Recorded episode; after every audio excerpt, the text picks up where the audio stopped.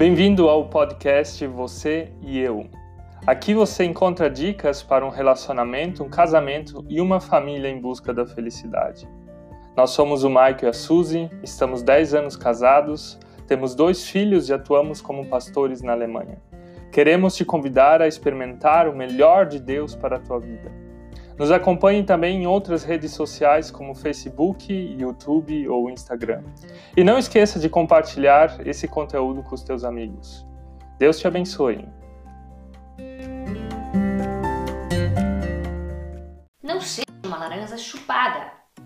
Se você está namorando, quer namorar ou seu namoro não está legal, esse vídeo foi feito para você. Hoje nós vamos apresentar sete dicas para um namoro perfeito e para que você desfrute de felicidade no seu relacionamento. Amém. Nós somos o Michael Suzy. Vem, Vem com a gente. gente.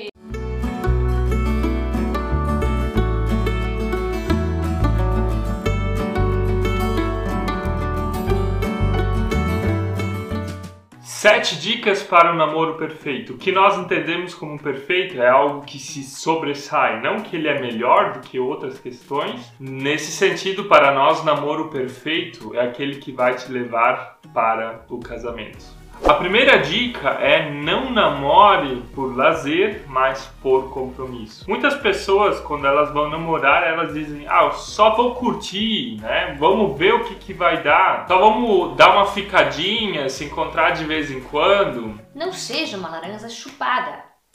Se você quer namorar só por lazer, vai ser um momento onde que você passou na mão de várias pessoas e no final você vai ser com uma laranja que todo mundo já chupou e que ninguém mais tem interesse. Bagaço. Nós acreditamos que o propósito de um namoro deve estar dentro de um compromisso. O objetivo do namoro é que você case. Naturalmente, no namoro você sempre tem a chance de voltar atrás, dizer não e acabar um relacionamento. Isso é muito menos dolorido do que se divorciar ou ter que acabar um relacionamento prestes a casar. Só namore se você também se casaria com aquela pessoa, se você já tem essa certeza. Claro que depois também podem acontecer coisas que uh, te mostrem, não, não, não quero casar com ele, mas se você quer começar um relacionamento, então já tenha isso em foco. Não, é, eu acho que com ele eu casaria sim. Uhum. Você tem que pensar assim, é a mulher da minha vida, por isso eu não tô namorando com ela e o objetivo é que a gente case. É. Mas se você começar o namoro com o pensamento, será que vai dar certo? Provavelmente não vai dar certo. Você tem que namorar com compromisso, com a ideia de casar. Também casaria contigo. De novo. Isso é bom. Uma segunda dica é que você namore com alguém que tem os mesmos valores que você. Nós acreditamos aqui nos valores de fé. Por exemplo, Paulo fala da questão do jugo desigual, de que pessoas de uma natureza diferente não conseguem ir numa mesma direção. É o exemplo de um cavalo e de um boi que não conseguem puxar uma carroça porque os dois animais são de naturezas diferentes. E assim também é um relacionamento. É claro que você pode casar com uma pessoa que não tem os mesmos princípios que os seus, mas as consequências ou a tendência de que isso dê, não dê certo a longo prazo é bem alta. Se ela tem os interesses de ir para a igreja, de levar Deus a sério, de ter um relacionamento muito bacana e você tem a ideia de ir pra Gandaia, pegar a mulherada e ficar enchendo a cara, em algum momento esse relacionamento não vai dar certo. Provavelmente quando acabar a paixão e vocês precisarem do amor. A nossa terceira dica para um namoro perfeito é que você desenvolva o lado emocional e espiritual. Quando a gente tá namorando, tá tudo meio assim a flor da pele e a vontade é de pegar em tudo, absolutamente tudo. Apalpar onde você puder apalpar, beijar onde você quer beijar. O Mike sempre queria beijar na trave. a questão do, do relacionamento físico ele se desenvolve muito rápido. Isso é uma coisa natural do ser humano entre um homem e uma mulher, de que você queira desenvolver isso. Só que essa não é a parte do relacionamento que vai fazer com que o namoro de vocês dê certo, que vai fazer com que esse relacionamento certo a longo prazo, justamente desenvolver a parte emocional e espiritual. O que é desenvolver a parte emocional? É você conhecer a outra pessoa. É fazer dela o seu melhor amigo do sexo oposto. Como é que você desenvolve isso? É conversando, é passando tempo em conjunto, é você percebendo a outra pessoa, como ela ou ele trata o pai ou a mãe. Não sei se vocês sabem, mas como a tua namorada trata o pai dela, provavelmente ela vai te tratar um dia como marido. E a mesma coisa para você, menina, a forma como seu namorado trata a mãe dele provavelmente será a forma como ele tratará você. Além de desenvolver a parte emocional, também desenvolvam a parte espiritual. A Suzy e eu, quando a gente namorava, comprou um livro na época que era um devocional para namorados e a gente começou a fazer ele. Existem vários aqui na descrição do vídeo, a gente também vai colocar alguns para que vocês deem uma olhada. A gente tinha como um princípio de orarmos juntos, lermos a Bíblia, de passarmos um tempo também diante de Deus em conjunto. Claro que a gente não só ficou preso a esses assuntos, a gente queria também falar outras coisas, mas os livros nos levaram também a falar sobre temas que a gente não teria falado ou entrado se não fosse por meio desses livros de devocional e autoajuda. Promova a comunicação e desenvolva essas áreas no seu namoro. Use sua língua para falar com o seu parceiro sobre coisas e não para ficar enrolando a sua língua ali.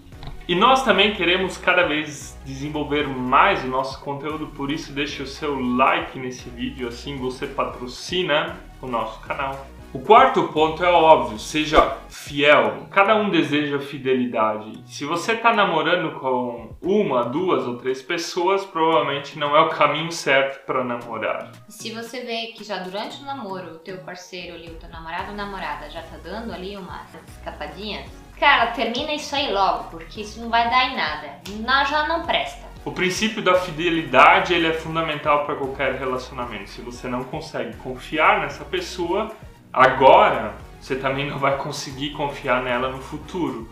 E quando vieram os filhos, então? Bye bye. E se o teu namorado tem fama de garanhão ou a tua namorada fama de galinha, esquece deixa essa pessoa de lado. Ela vai precisar de muito Jesus na vida dela para mudar alguma coisa. Espera alguns anos. E o que, que se faz se tu demonstrou interesse, outra pessoa demonstrou interesse e vocês vê a tampa achou a sua panela, o que, que você faz? Você assume publicamente o namoro. Pior coisa que existe é quando um casal está apaixonado, eles se encontram, eles fazem tudo que namorados normalmente fazem, mas eles não assumem o compromisso deles. Por quê? Porque eles têm vergonha. Vergonha do quê? Eles enrolam as línguas ali, mas não, não faça isso. Ah, tem que ir lá falar com o papai e com a mamãe também, né? Com o futuro sogro. Isso é uma boa, cara. Se tu quer ver se o cara ali é que presta mesmo, diz que tem que falar com teu pai. Antes de pedir a Suzy namoro, eu dei um jeito de falar com o meu futuro sogro e sogra na época, sem que a Suzy estivesse em casa. E eu pedi a mão da Suzy para os meus sogros em namoro. E eles deram a aprovação dele, porque eu entendi que isso era um valor mínimo de que eu teria que fazer, eu faria parte daquela família, ela faria parte da minha família. Então é uma questão de honra você respeitar também a família dela. Então o primeiro passo de se tornar público não é postar alguma coisa nas redes sociais, mas é você fazer parte daquela família. Depois você posta nas redes sociais. Então, isso não é brega. Não fique escondendo um relacionamento porque isso não é um sinal de maturidade de vocês dois, nem do relacionamento. É, talvez ele tenha vergonha de ti ali e não quer assumir por causa disso. Menina, não caia nessa lábia.